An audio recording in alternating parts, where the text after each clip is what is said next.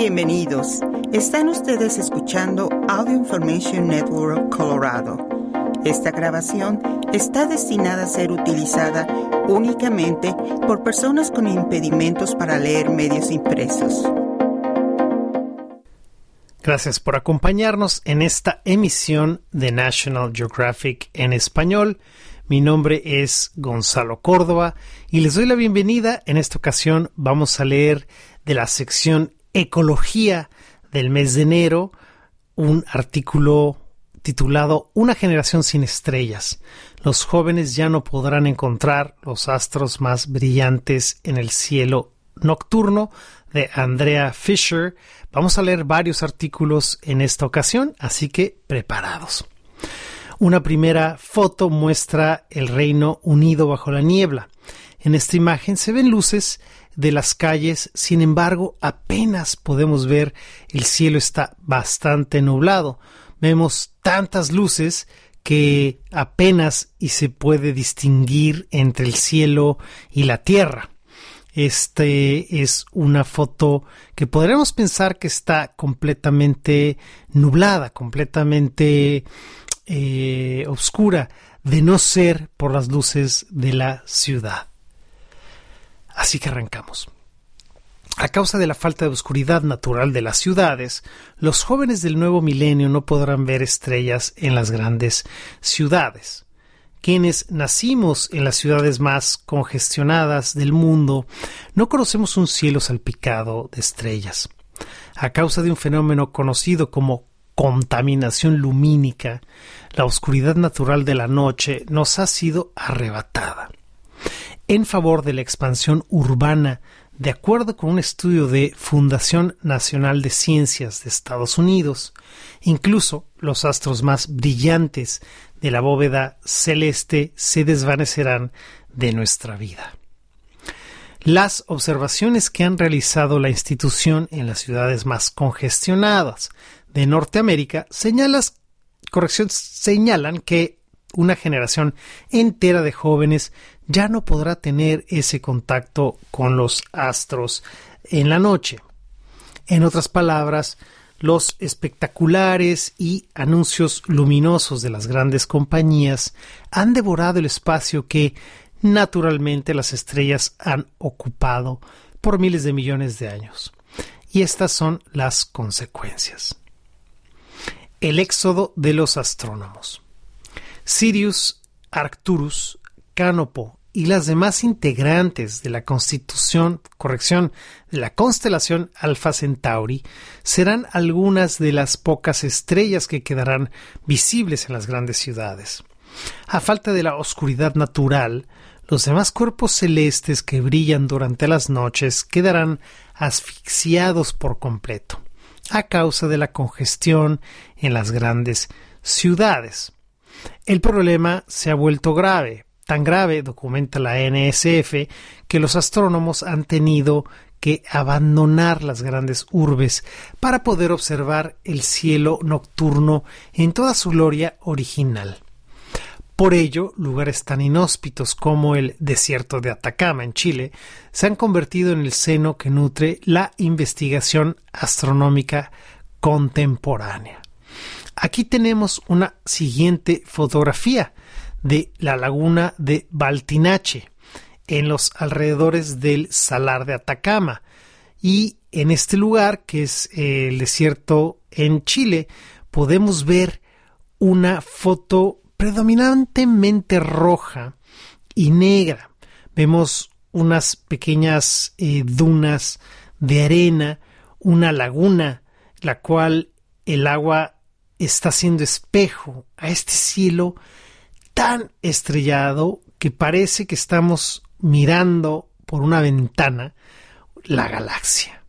Es un, un cúmulo de estrellas incontables y rodeadas por quizás algo que podría ser eh, la Vía Láctea. Me parece que podemos distinguirla también en esta foto. Continuamos, incluso trabajo como el de Alexis Trigo, astrofotógrafo chileno, serían prácticamente imposibles de llevar a cabo en las grandes capitales del mundo. Solo la luna, el sol y un puñado de estrellas serán visibles antes de que termine este siglo a causa de la contaminación lumínica excesiva que carcome la bóveda celeste nocturna. En la actualidad, de acuerdo con un estudio publicado en Science en 2016, el 83% de las ciudades cuentan con cielos contaminados. Lo más grave es que esta tendencia crece a un ritmo de 2.2% anual, explican los investigadores del Centro Alemán de Investigación en Geociencias de Potsdam Christopher Kiva. Es decir, el planeta está teniendo noches cada vez más brillantes. Y esto no es una buena noticia para los ciclos que han seguido la Tierra durante miles de millones de años.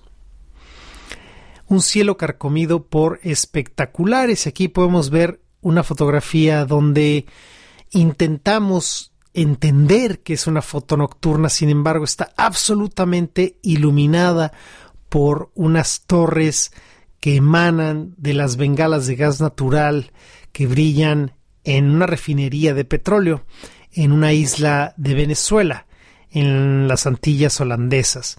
Y podemos ver el humo que sale como parte de la contaminación que están emanando estas, estas pipas, estas grandes en esta refinería.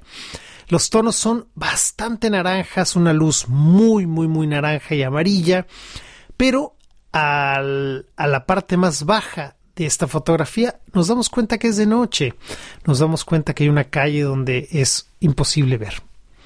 Continuamos entonces, dice anteriormente, los estudios de contaminación lumínica se basaban en la información que emitían los satélites desde el espacio. Sin embargo, el nuevo estudio de Kiva se centra en aquello que los seres humanos alcanzamos a ver desde la superficie terrestre. El estudio incluyó más de 51.000 observaciones con la aplicación de NSF Globe at Night.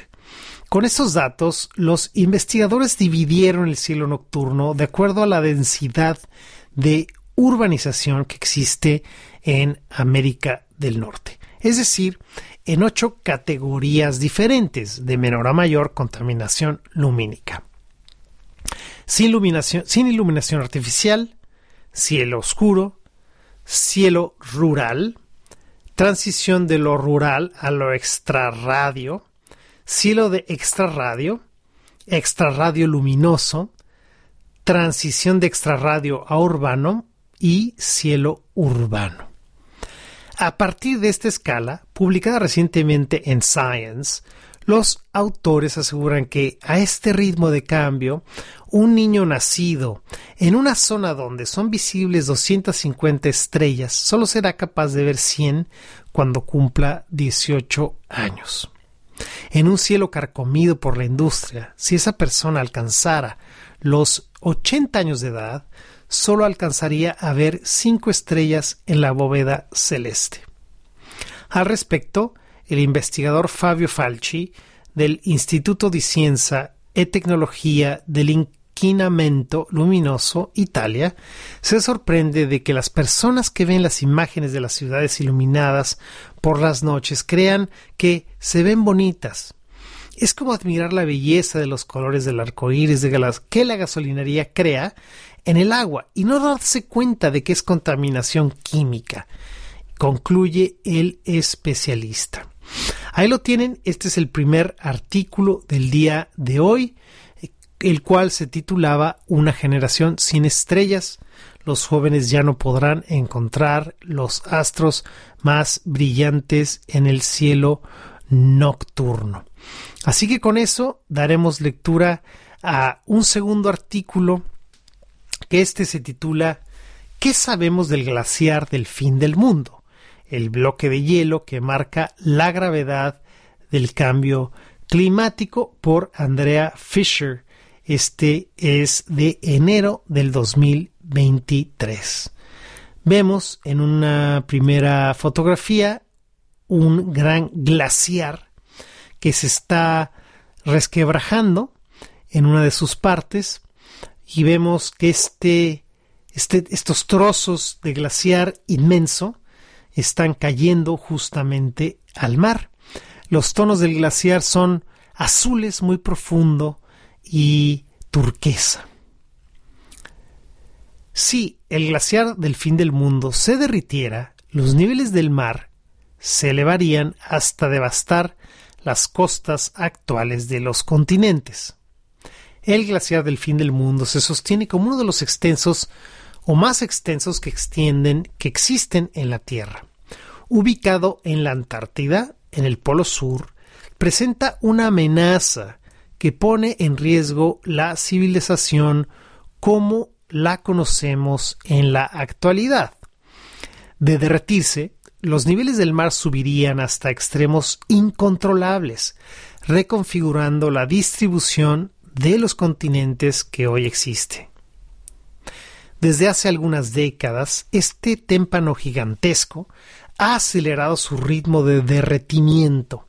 De hecho, es el más acelerado de 5.500 años, según los registros de la NASA. Su estado es tan delicado que se le conoce como el vientre débil del Polo Sur. Esto es lo que sabemos. ¿Qué pasa si se derrite el glaciar del juicio final? Oficialmente, el glaciar del fin del mundo se llama glaciar Thwaites, en honor al geólogo que lo describió por primera vez. Se ubica en Pine Island Bay, en el extremo más al sur de nuestro planeta. Ahí donde los rayos del sol apenas acarician el polo austral. Para dimensionar su magnitud, los científicos lo comparan al tamaño del estado de Florida. En las últimas décadas, este témpano gigantesco, antaño perenne, es motivo de corrección, es motivo de preocupación para los climatólogos. Sobre todo, explica Popular Science, porque si se derritiera por completo, el nivel del mar aumentaría en 3 metros. Por ello también se le conoce como el glaciar del juicio final. Aunque no parece una cifra, corrección, una cifra espeluznante, modificará por completo la distribución de la Tierra que sobresale en las aguas. Aún a pesar de la amenaza potente que implica para la civilización contemporánea, los científicos han tenido problemas midiendo cuánto ha cambiado y se ha derretido. Ahora, un equipo de científicos de la Universidad de Leeds y la Universidad de Bristol empleó inteligencia artificial para ver a qué ritmo está perdiendo hielo. Publicada recientemente en Nature Geoscience, la investigación empleó un algoritmo que analiza imágenes satelitales que monitorean las formas del glaciar del fin del mundo y en donde se encuentran sus fracturas, corrección, más notables. ¿Cómo se monitorea la salud de esta región? El equipo de científicos se acercó a una área, a un área del glaciar donde el hielo fluye hacia el mar y comienza a aflorar explican en un comunicado. Ahí es donde empiezan las pesadas plataformas de hielo.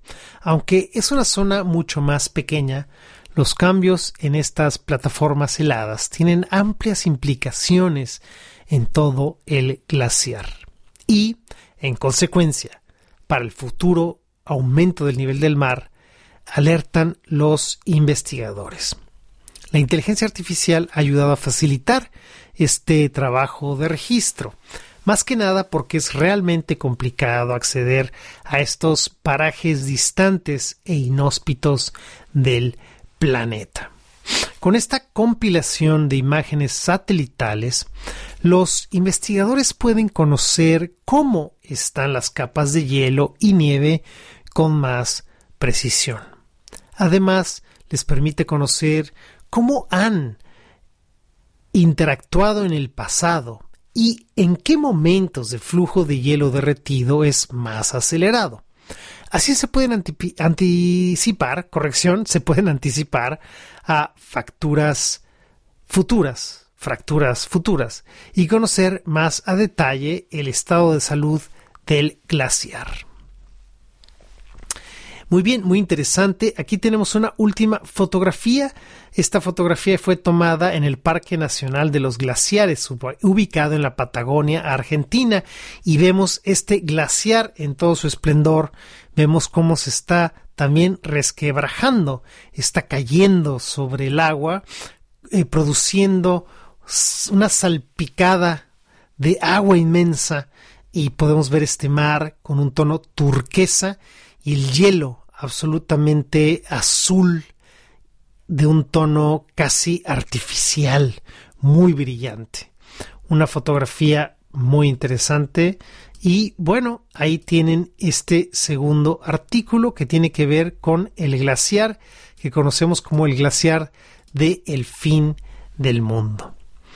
Muy bien, vamos a dar entonces lectura al siguiente artículo, este que se llama Así es la vida en la fosa de las Marianas, el punto más profundo que se conoce en los mares.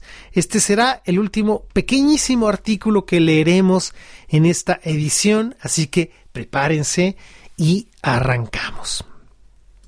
Como primera gran fotografía tenemos una fotografía aérea donde podemos ver una zona en un círculo en el mar que está bastante oscuro, rodeado por algo así como tierra con vegetación, formando esa zona circular. Ahora bien, el agua es de un tono turquesa casi fluorescente y el centro de esta fosa o de este círculo es bastante, pero bastante oscuro. Vamos a escuchar qué nos dice el artículo. La fosa de las Marianas es el punto más profundo que existe en los mares. Incluso hoy no ha habido nadie que llegue hasta abajo.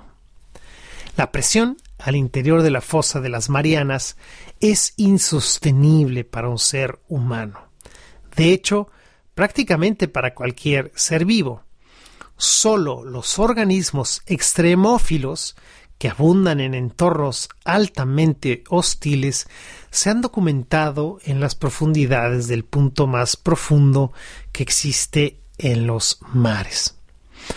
La presión que ejerce el agua es tal que ni siquiera los submarinos mejor equipados han sido capaces de explorar sus profundidades, sin embargo, esto no ha detenido a ciertas personas de intentarlo.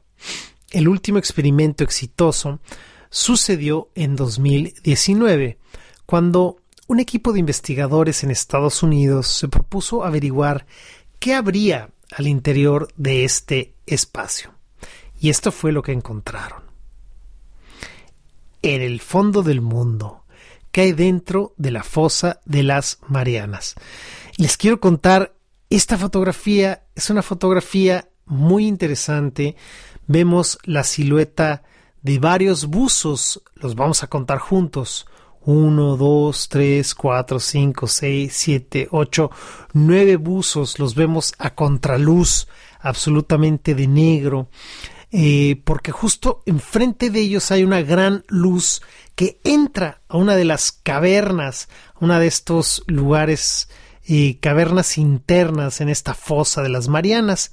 Aquí dice buzos en Co Caves en Tailandia, independientes a la exploración de la fosa de las Marianas. Es una fotografía donde vemos que están debajo del agua estos buzos explorando y la luz que entra a estas cuevas subterráneas, estas cuevas marinas, podemos ver que se ilumina entre el agua turquesa y lo oscuro de la cueva. Los investigadores sabían que si algo salía mal, el dispositivo de metal que mandarían a explorar la fosa de las Marianas sencillamente imploraría. Aún así, decidieron mandar una cabina tripulada para ver qué encontrarían hasta el fondo del mundo. Ubicado en el Océano Pacífico Occidental, a solo 200 kilómetros de las Islas Marianas, es la depresión geográfica más pronunciada de la que se tiene registro. Solo a partir de imágenes de satélite y expediciones no tripuladas, se sabía que tiene forma de media luna y se extiende a lo largo de 2.250 kilómetros por casi 70 de ancho.